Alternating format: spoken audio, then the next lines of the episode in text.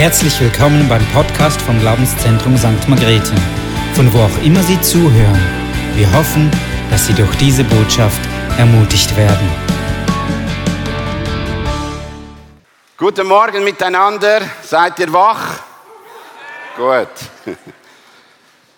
Heute Morgen möchte ich mit euch etwas anschauen und zwar, wir wollen dort weiterfahren, wo wir auch in der Konferenz gewesen sind, wo es darum geht, miteinander Reich Gottes zu bauen oder gemeinsam unterwegs zu sein.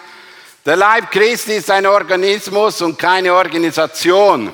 Trotzdem hat es organisatorische Einflüsse und wir müssen immer wieder aufpassen, dass wir im Spannungsfeld zwischen Organisieren und auch Organ ein bisschen die Mitte finden und dass das eine das andere nicht killt, sondern miteinander, dass wir vorwärts gehen. Die Bibel sagt, dass wir eigentlich lebendige Steine sind. Und ich habe jetzt da ein paar Ziegelsteine mitgebracht. So ein Ziegelstein ist ja etwas Totes, etwas nicht Lebendiges, wenn wir es so anschauen. Und trotzdem sagt die Bibel, wir sind lebendige Steine. Und ich möchte da ein bisschen eingehen dann weiter, um was es eigentlich da bei diesen lebendigen Steinen so mit sich hat.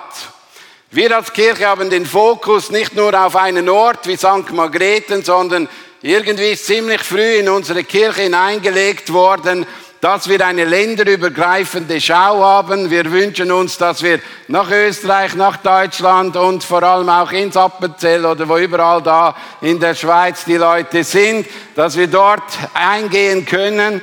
Und das ist auch ein Traum, das ist auch etwas Besonderes, etwas Schönes, auch im Liechtenstein. Wir glauben, es ist so wichtig, dass man den Fokus mal so weit gelegt hat. Und es ist auch gut. Andere Gemeinden sagen, wir sind ganz klar nur für einen Ort was auch nicht schlecht ist. Es ist derselbe Gott, der einer Gemeinde einen Auftrag gibt oder eine Vision gibt. Und deshalb ist es wichtig, dass wir nicht das eine gegen das andere ausspielen, sondern dass wir einfach sehen, unser, unser Horizont als Kirche geht weiter als St. Margrethen, weil wir können mal aufstrecken, wer kommt von St. Margrethen? Eine Person, zwei, drei. Drei Personen. Also merken wir, dass wir den Fokus nicht unbedingt auf St. Margrethen haben, sondern immer wieder über alle Ecken hinweg, weil das ist unser Wunsch gewesen und das ist auch unser Verlangen. Das ist eine Liebe Gottes dahinter, die die Schau hatte. Man will größer denken als nur der Ort und das finde ich super. Wenn wir so miteinander einmal das nächste Bild anschauen, dann sehen wir so zwei Sachen. Das eine ist der Wagen und das andere ist der Organismus. Das Organismus ist das Pferd, der Wagen ist die Struktur.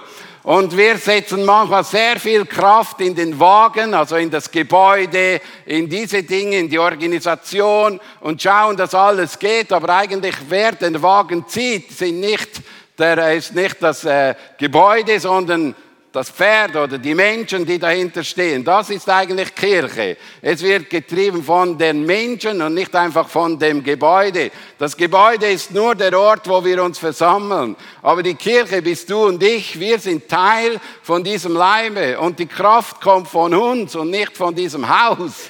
Und wir stellen das manchmal so ein bisschen in, die, in eine verkehrte Bahn. Wir glauben, nur hier ist die Kraft. Nein, du bist die Kraft an dem Ort, wo Gott dich hingestellt hast. Und unsere Aufgabe ist, das Pferd oder die Menschen ready zu machen und nicht unbedingt das Gebäude. Wir wissen ja jetzt auch nicht, wie die Stromrechnungen noch explodieren, wie das Gas noch kommt. Wir wissen auch nicht, ob wir noch genügend Geld haben, um irgendwie ein Haus zu betreiben, weil das ist ja jetzt extrem auch gewachsen wieder in der nächsten Zeit.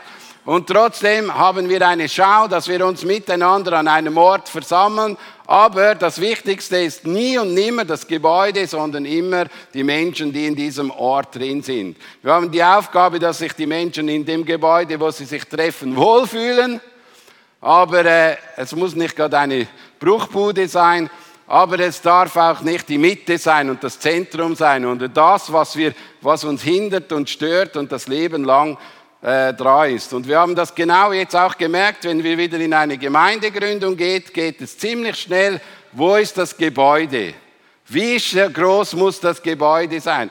Und wir haben uns ganz klar entschieden, wir treffen uns erst ab einer gewissen Zeit in einem Gebäude, weil das kostet wieder Geld, das verschlungt wieder Dinge und jenes und so. Und das sind alles diese Dinge, die wir manchmal so denken, jetzt muss man wieder zuerst ein Gebäude haben und das wird dann das Zentrum. Nein, es sind immer die Menschen, die dort drin leben.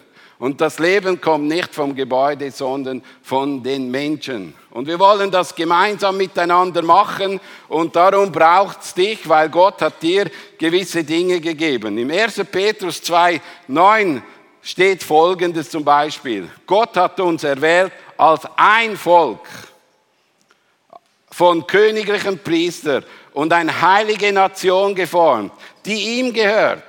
Also der Punkt ist, Gott hat uns zu einem Volk geformt, das ihm gehört und das das Ziel hat von den Gaben und Fähigkeiten, mit denen wir ausgerüstet worden sind von Gott, geht es nicht mehr um einen Mensch, um einen Dienst, um ein irgendetwas, sondern es geht darum, dass wir die Gaben und die Fähigkeit so einsetzen, dass schlussendlich das Wohl der Kirche gesucht wird, das Wohl von dir und von jedem anderen. Wenn Dienste nur noch darum geht oder wenn irgendein Bereich, es geht nur noch um meine Arbeit, um meinen Dienst, dann ist es im falschen Platz, sondern wir haben eine Zusammenstellung miteinander, wo wir wünschen, dass wir zum Wohl der Kirche bauen. Wie es 1. Korinther 12, 7 sagt. Wir haben das Ziel, dass wir als Nutzen miteinander zusammenarbeiten können.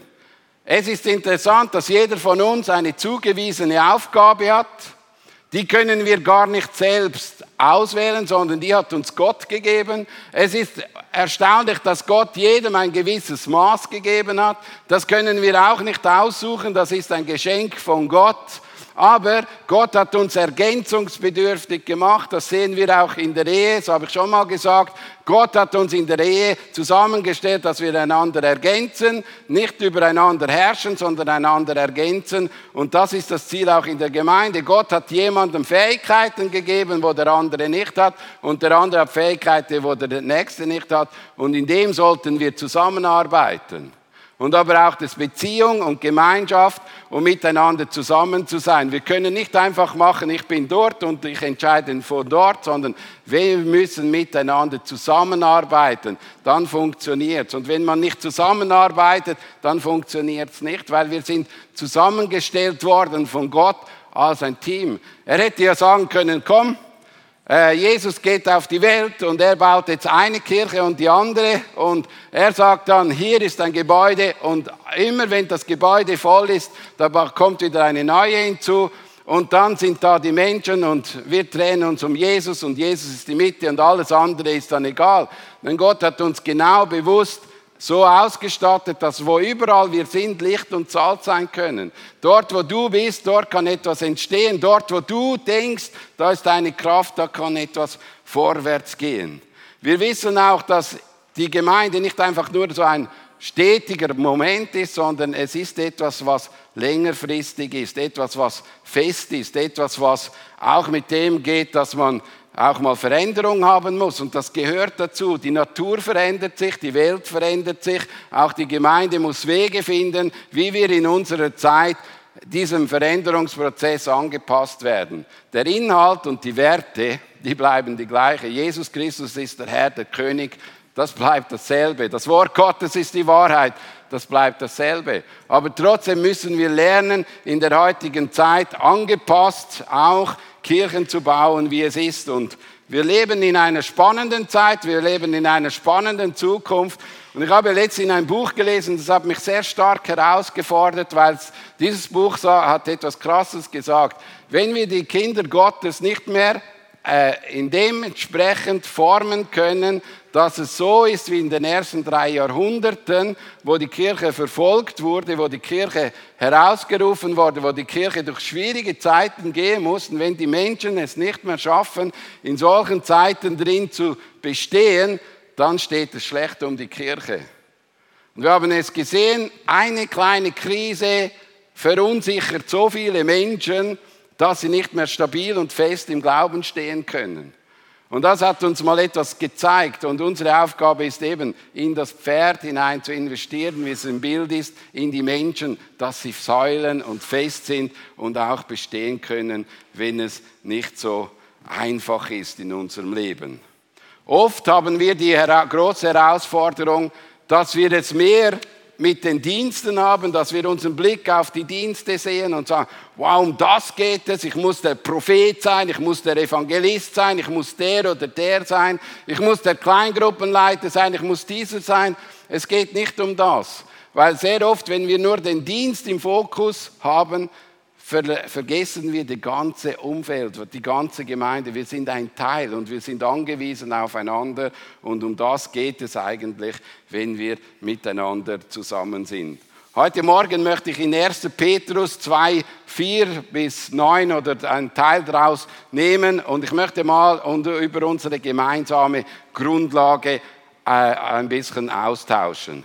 1. Petrus 2, 4 steht, kommt zu ihm, er ist der lebendige Stein, der die Menschen für unbrauchbar erklärten, aber den Gott selbst ausgewählt hat und in seinen Augen von unschätzbarem Wert ist. Das Schöne ist, dass alles mit einer Einladung beginnt. Gott hat uns eingeladen, mit ihm in Beziehung zu kommen. Gott hat dich gefragt, willst du mit ihm in eine Beziehung hineinkommen? Oder ich möchte es auch ein bisschen krasser ausdrücken. Er hat zu seinen Jüngern gesagt, folgt mir nach. Er kann etwas sagen. Es geht nicht nur um eine Beziehung, sondern es geht darum, dass wir in dieser Beziehung unser Leben, unser Herz und alles, was wir haben, ihm, nach ihm ausrichten. Er ist derjenige, der entscheiden kann. Es ist nicht nur einfach eine Beziehung. Solange es ist eine Beziehung, dass es mir passt, wenn äh, wenn es für mich angenehm ist, dann bin ich feier vor Jesus. Wenn es dann mal anders ist, dann sage ich lieber nicht. Es ist eine Beziehung, wo wir ihm nachfolgen. Und hier lesen wir, kommt zu ihm. Und das ist eine Einladung an jeden von uns, an jeden im Livestream, überall. Kommt zu ihm, kommt zu Jesus. Er ist derjenige, der dich einladet.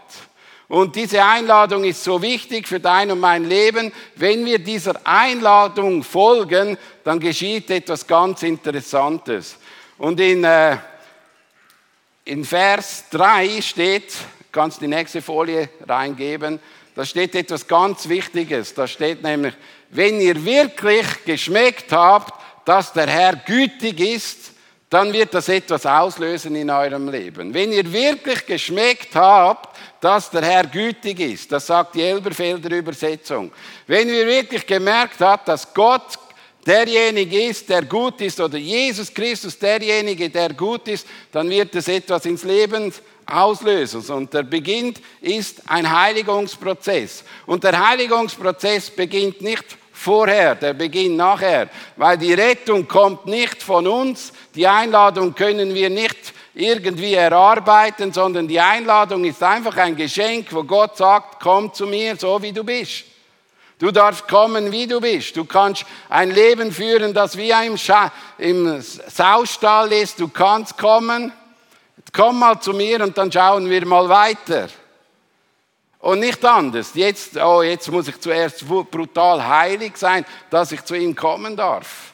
Nein, er lädt dich ein, dass du kommen darfst. Er hat offene Arme und sagt, du darfst kommen, so wie du bist. Du kannst dein Leben kann kaputt sein und es kann erneuert werden. Aber wenn du Ja gesagt hast, wenn du wirklich geschmeckt hast, dann passiert Folgendes. Dann sagt, dann, darum legt alle Bosheit und aller Betrug, aller Heuchelei, aller Neid und alle Verleumdung ab. Also in dem Moment, wo wir zu Jesus kommen und mit ihm zusammen sind, dann fängt dieser Heilungsprozess an, dann fangen wir an abzulegen, was uns stört, was wir sehen, das sehen wir bei Jesus nicht, also das sehen wir bei uns, also legen wir zum Beispiel Neid, Bosheit, Streit, und hier drin kommt noch in anderen Übersetzungen das Schauspielerei, dass wir äh, irgendwie so leben, wir, äh, gar nicht so leben, wie wir sind dass wir das ablegen und sehen, Jesus war ehrlich, er war Wahrheit. Und so legen wir ab. Aber ein zweiter wichtiger Punkt finde ich auch noch das, genauso wie ein neugeborenes Kind auf Muttermilch begierig ist, sollt ihr auf Gottes Wort begierig sein.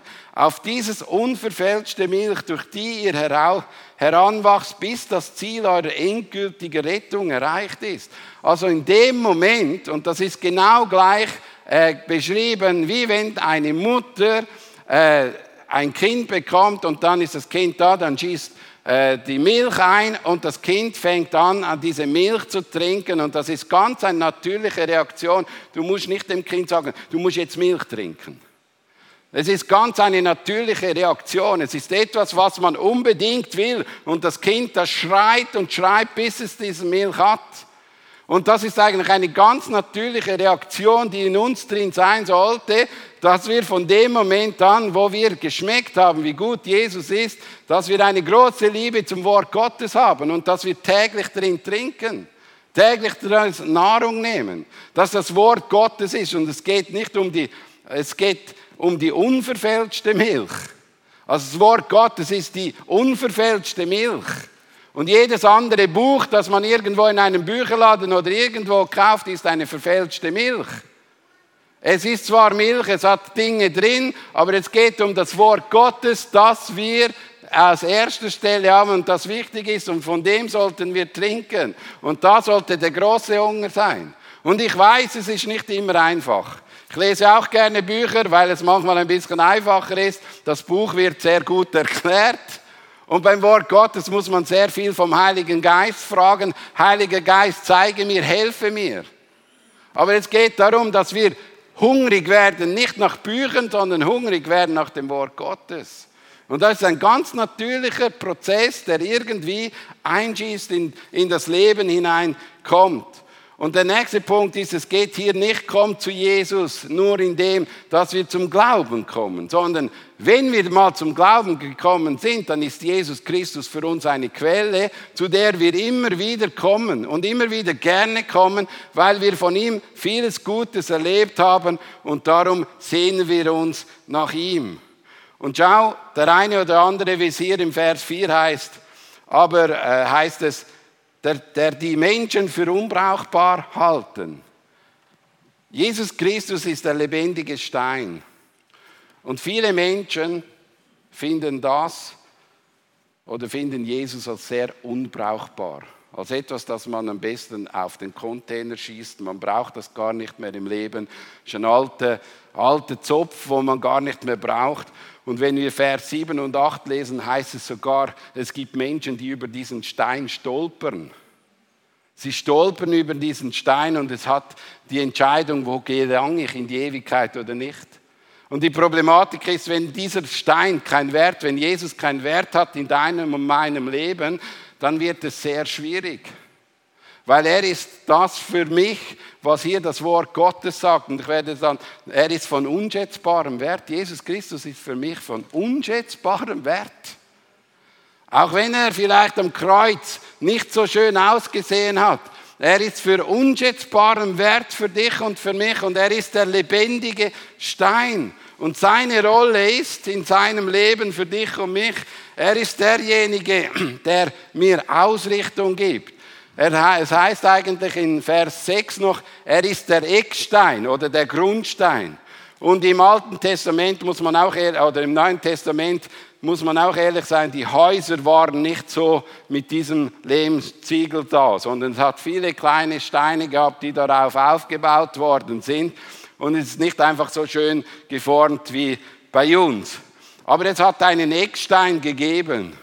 Und dieser Eckstein kann man sagen, ja, Jesus ist nur irgendwie ein Eckstein. Nein, Jesus ist der Eckstein, der zeigt, wie groß das Haus werden kann. Es gibt, es gibt dann, wie die Länge ist, wie die Breite ist, wie die Höhe sein kann. Er ist der Eckstein, er ist das Fundament, er ist die Grundlage, auf dem wir aufbauen. Und das ist wichtig. Und jetzt möchte ich dir etwas weiteres sagen. Wir sind auch Steine. Und wir sind auf diesem Eckstein aufgebaut. Und ich möchte dir etwas Interessantes sagen. Die Bibel sagt etwas. Das Leben in diesen Stein fließt nur, wenn wir auf diesen Stein gelegt werden. Wir sind nicht einfach automatisch lebendige Steine, wenn wir denken, ja, ja, die Gemeinde, die Kirche, die, die ist nicht so wichtig, ich bin ja ein bisschen da hinten oder so. Nein, es ist wichtig, es ist wie, wie ein Punkt, wenn du, kennst du das vielleicht noch früher, die heutige Generation kennt das vielleicht nicht mehr, so Isabändli, da hast du die Strom auf der Schiene und sobald dass du den Zug auf die Schiene getan hast, dann ist er in Bewegung gegangen. Und genauso ist es bei dir. Du wirst nur in Bewegung gehen, wenn du auf diesem Stein dein Leben aufbaust. Und es ist so wichtig, dass wir in diese, diese Dimension auch denken für unser Leben. Dann werden nämlich auch wir lebendigen. Und es gibt genügend Ecksteine oder genügend Steine, die irgendwo in der Landschaft sind, aber sich nicht mehr einbringen, eingliedern auch in die Kirche hinein. Das ist eine Not in der heutigen Zeit. Dann, es ist nicht nur, dass er uns lebendig macht, er ist derjenige, der uns reinlässt. Weißt du, du kannst, wir können nicht sagen, wer in eine Kirche kommen kann und wer nicht, sondern er erwählt, er ruft, er bestimmt, er ist derjenige, der das Sagen hat. Und das ist jetzt halt so. Er ist derjenige, der die Menschen ruft. So seid ihr nicht länger Fremde und Heimatlose, sondern wir sind Teil von, einer, von einem Haus, von einem Bau, wo Gott will, dass er aufgebaut wird. Und er ist derjenige, der diese Kirche baut. Es ist auch seine Gemeinde, es ist nicht einem Pastor seine Gemeinde, sondern sie gehört ihm. Und jetzt komme ich zum zweiten Punkt, das gemeinsame Vorrecht. In Vers 5a lesen wir, lasst euch also selbst als lebendige Steine in das Haus einfügen und aufbauen. Und weißt du, das Interessante ist, dass Petrus sagt, lasst euch einfügen. Also es, muss, es ist unsere Entscheidung. Lasst euch einfügen. Wollt ihr das, wollt ihr das nicht? Das ist unsere Entscheidung. Wir können entscheiden, wollen wir uns da drauf einbauen. Und er ist derjenige, der es reinlässt. Das können wir nicht sagen. Er verwehrt niemanden den Weg. Aber du musst dich einbauen lassen, einsetzen lassen, eingliedern lassen. Und das ist etwas, was uns manchmal ein bisschen herausfordert. Und wir kennen alle zusammen diese Stelle, wo heißt, du Petrus, und auf diesem Fels oder auf diesem Stein werde ich meine Gemeinde bauen. Und hier geht Petrus genau auf diesen Gedanken ein. Er nimmt nicht sein Amt, dass er mal der, der äh, Papst sein wird, sondern er sagt, ich bin ein Kind Gottes und als Kind Gottes, als Nachfolger Gottes, lasse ich mich auf dieses Fundament stellen. Ich bin nicht der Höchste, wenn ich auf diesem Fundament bin, sondern es gibt nächste, nächste, nächste, nächste, nächste Steine. Und Gott fügt jeden Tag tausende Menschen zu Millionen Menschen auf der ganzen Welt werden Wochen, Woche, Woche, Woche in dieses Haus eingebaut. Und ich weiß, es ist für uns heute in der heutigen Zeit nicht mehr so attraktiv, Teil einer Gemeinde zu sein. Es ist leider so, dass es hat sich äh, stark verändert, als ich vor 19 Jahren hier angefangen hat. Wenn du den Kinderdienst anschaust, dann hast du gemerkt, ich habe die Auswertung gemacht jeweils im Kinderdienst. Dann habe ich für mich, das ist eine Statistik, die ich für mich selbst gemacht habe, habe ich festgestellt, wenn jemand verbindlich kommt in eine Kirche, dann kommt er drei bis vier Mal im, in dem Monat in die Kirche. Das war für mich verbindlich. Und dann zehn Jahre später ist es noch ein oder zweimal gewesen. Nach Corona hat es nochmal einen Abschiffer gegeben. Und das ist ein Punkt, also eigentlich ist dem Mensch gar nicht mehr so wichtig, Teil einer Gemeinde zu sein. Und das ist eine große Herausforderung, das ist nicht ein Phänomen vom GLZ, das ist ein Phänomen der, der weltweiten Kirche. Wir sind an diesem Punkt angelangt, auch in den Freikirchen, wo es nicht mehr so ist wie früher, wo man wirklich regelmäßig in die Gemeinde kommt. Und das ist etwas, was uns zum Nachdenken muss, weil das Wort Gottes ist klar, das Leben kommt, wenn wir auf diesem Feld sind. Natürlich ist es eine persönliche Beziehung, natürlich ist es auch eine persönliche Gemeinschaft, aber Gott hat uns in eine Gemeinschaft hineingeführt. Und das ist eine große Herausforderung für jeden von uns. Wo kommt von dir das Leben heraus? Wir lesen weiter, Vers 5 steht, dass von Gott erbaut wird und von seinem Geist erfüllt wird. Also, Gott baut diese Kirche auf und Gott füllt sie mit seinem Geist und du bist ein lebendiger Tempel und das ist das, was die Kirche sein soll, eben ein lebendiger Orga Organismus, erfüllt mit dem Heiligen Geist, erfüllt mit seiner Kraft und das ist wichtig, dass wir das in unserem Herzen drin haben. Es ist ein gemeinsamer Glaube, eine gemeinsame Liebe, die zu uns zusammenführt und das ist der Heilige Geist, der uns zusammenbindet und miteinander vorangehen lässt und das ist ein wichtiger Prozess.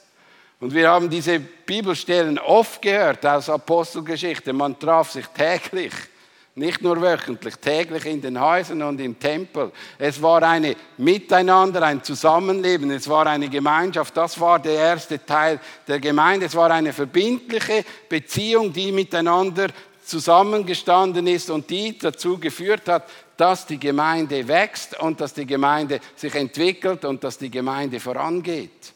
Und ich möchte dich wirklich ermutigen und sagen, hey, lässt du dich noch einbauen, lässt du dich noch einfügen oder denkst du, ja, ich kann einfach so sein oder ein bisschen so und der nächste kann dann so drauf sein. Nein, Gott fügt dich so ein an dem Platz, wo du am richtigen Platz sein sollst. Das ist deine Verantwortung und deine Aufgabe. Und wenn wir weiterlesen, heißt es, lasst euch zu einem heiligen Priesterschaft aufbauen, damit ihr Gott Opfer darbringen könnt, die von seinem Geist gewirkt sind. Opfer, an denen er Freude hat, weil er sich auf der Werk von Jesus Christus gründet. Und ich möchte dich ermutigen, diese Opfer oder diese Dienste oder diese Aufgaben, die wir machen, die sollen geistgewirkt sein, soll nicht einfach sein, ich entscheide mich, ich mache jetzt das sondern er will nicht einfach nur, dass wir arbeiten und krampfen und machen, sondern er will, dass wir geisterfüllte Werke tun, wo wir vorangehen. Und das ist ein wichtiger Punkt, dass wir das in unserem Herzen drin haben. Hey, ich will nicht einfach nur arbeiten, sondern ich will so arbeiten, dass Gott Freude hat. Wir so arbeiten, dass Gott Freude hat an uns, an dir, an mir, an allen. Das ist unsere Arbeitsmotivation. Nicht, dass wir gut dastehen von den Menschen, sondern so arbeiten, dass Gott schlussendlich sagt, gut gemacht, treuer Knecht. Das, um das geht es. Es geht nicht um etwas anderes. Es geht darum, dass er schlussendlich Freude hat, dass er sagen kann, es ist richtig und nicht die Menschen. Die Menschen haben ihre Ideen und ihre, auch ihre Fantasien, aber Gott hat einen Auftrag und er hat gesagt, er will das so. Wir müssen lernen, auf ihn hören und wir gehören zu einer Priesterschaft und eine Priesterschaft hat immer wieder den Punkt gehabt, den Menschen mit Gott in Beziehung zu führen, den Menschen in Gott mit in Verbindung zu führen, den Menschen näher zu Gott zu führen. Das ist sein Auftrag. Das ist dein und mein Auftrag. Wir sind eine heilige Priesterschaft. Dort, wo Gott dich hingestellt hat, ist deine Aufgabe, den Menschen näher in diese Arbeit hineinführen. Der letzte Punkt ist unser gemeinsamer Auftrag. Ihr jedoch seid das Volk oder das von Gott erwählte Volk. Ihr seid eine könige Priesterschaft, eine heilige Nation, ein Volk, das ihm allein gehört. Und an dem Auftrag hat er seine großen Taten zu verkünden. Die Taten dessen, der euch aus der Finsternis in sein wunderbares Licht gerufen hat. Also wir haben als Kinder Gottes eine Aufgabe, Gott groß zu machen. Punkt. Es geht um ihn. In der Kirche hat, wir haben die Aufgabe, Gott groß zu machen. Nicht unsere Aufgabe, nicht unsere Dienste, sondern ihn. Wir sollen von dem erzählen, was er mit uns getan hat, was er mit uns gemacht hat. Und wenn deine Geschichten und deine Beziehung, der, was er mit dir gemacht hat, 10 oder 15 oder 20 Jahre her ist, dann musst du dich fragen, wie nah bist du noch bei Gott? Weil Gott will nicht nur vor 15 Jahren dein Leben retten, sondern er will tagtäglich mit dir unterwegs sein und dein Leben gestalten. Und du könntest, solltest täglich immer wieder Erlebnisse machen, nicht immer die gleich krassen und die gleich herausfordernden, aber Momente, wo Gott dir etwas geschenkt hat, Momente, wo Gott dir etwas gegeben hat, das dein Leben ausmacht.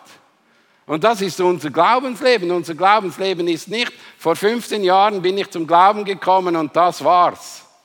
Von diesem Moment hat Gott mich in eine Kirche geführt und hat gesagt, Stuhl Nummer 12 ist der richtige Sessel, da bleibe ich und der halte ich, den hebe ich fest und dann geht es weiter. Nein, Gott hat uns hineingeführt und gefragt, was ist meine Aufgabe, was ist dein Auftrag und du kannst tagtäglich neue Erlebnisse machen mit dem Gott, weil wir haben ja einen lebendigen Stein. Und wir sind lebendige Steine. Und wir haben ein lebendiger Stein erlebt, immer wieder mal etwas mit Gott. Darum möchte ich dich ermutigen, du wirst am meisten erleben, wenn du auf dem Fundament von Jesus Christus aufgebaut bist und in einer guten Beziehung mit der Kirche stehst. Und es hat mich so tief bewegt. Eine Aussage in der Konferenz war, es fällt uns einfacher, den unsichtbaren Gott zu lieben, als die sichtbaren Menschen.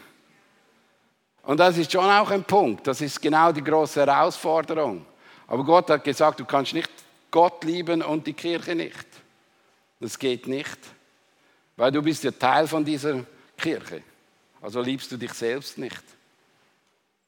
Und das ist etwas, was uns manchmal ein bisschen herausfordert. Du bist Teil und du sollst dort drin leben. Aber wir wollen nochmals zurückgehen. Wir haben einen Auftrag und der Auftrag ist, dass die Menschen um uns herum wissen, wer Jesus Christus ist. Und das ist, der, ist ein einfacher Auftrag. Wir sind Licht und wir sind Salz und Gott hat uns in die Welt hineingestellt und hat gesagt, dort wo ihr seid, sollt ihr einen Unterschied machen. Und das ist unsere Aufgabe. Dort stehen wir, den Menschen erzählen, wer Christus ist. Und das ist ein wichtiger Punkt. Wir träumen davon, dass überall, wo du bist, du Gott sichtbar machst mit deinem Glaubensleben. Du bist Teil von dieser Kirche, du bist Teil von dieser Mitarbeiterschaft, du bist Teil, der etwas auslösen kann.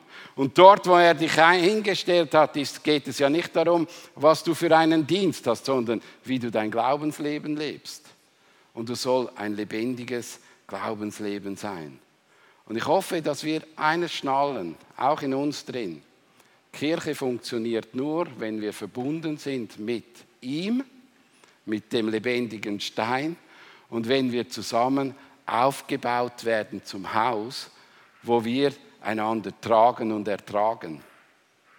Tragen und ertragen und nicht die Steine einander anschießen, sondern tragen und ertragen. Und ich möchte euch ermutigen, lasst uns gemeinsam Reich Gottes bauen. Lasst uns gemeinsam miteinander vorangehen. Das Lobpreisteam kann nach vorn kommen. Möchte noch zum Abschluss Folgendes sagen. Galater 6, 9 steht, lasst uns daher nicht müde werden, das zu tun, was gut und richtig ist. Denn, wir, denn, wir nicht auf, denn wenn wir nicht aufgeben, werden wir zu der von Gott bestimmten Zeit die Ernte einbringen. Solange wir also noch Gelegenheit dazu haben, wollen wir allen Menschen Gutes tun. Ganz besonders denen, die wir durch den Glauben zur Familie Gottes gehören. Also es hat einen Punkt, dass wir miteinander Reich Gottes bauen. Und ich möchte, dass ich, ich möchte zum Schluss noch beten. Vater, ich danke dir, dass wir lebendige Steine sind, dass die Kirche nicht einfach nur ein Haus ist, nicht nur ein Gebäude, auch nicht nur ein Bereich, sondern die Kirche ist dort, wo Menschen aufeinander auf, aufgebaut sind, aufeinander angewiesen sind, gemeinsam Reich Gottes bauen. Und ich danke dir auch, Heiliger Geist, dass du derjenige bist, der unser Herz und unser Leben einfach wieder neu ausrichtet. Dass wir nicht nur Jesus lieben, sondern dass wir auch die Gemeinde lieben. Dass wir nicht nur einfach uns, unseren Willen gehen, sondern dass wir deinen Willen gehen. Und ich danke dir auch, Heiliger Geist, dass du der bist, der uns zusammengeführt hat. Du hast gewusst, was jeder einbringen kann. Du hast gewusst, was jeder sein Teil ist. Und ich bitte dich darum, Heiliger Geist, dass wir lernen, nicht nur einfach in ein Gebäude zu investieren, sondern in die Menschen, die du uns anvertraut hast. Dass wir gemeinsam die Kirche bauen, an dem Ort, wo du uns hingestellt hast. Wir wollen länderübergreifend bauen. Wir wollen auch in Lindau, in Österreich, in Appenzell und im Liechtenstein einfach ein Segen sein, weil du hast mal da einen Kreis gegeben, der, der, die, der als Visionsziel gesetzt wurde, diese 100 Kilometer. Und wir wollen diese einfach immer wieder mitbeten und erreichen, dass das Reich Gottes dort sich ausbreitet. Amen.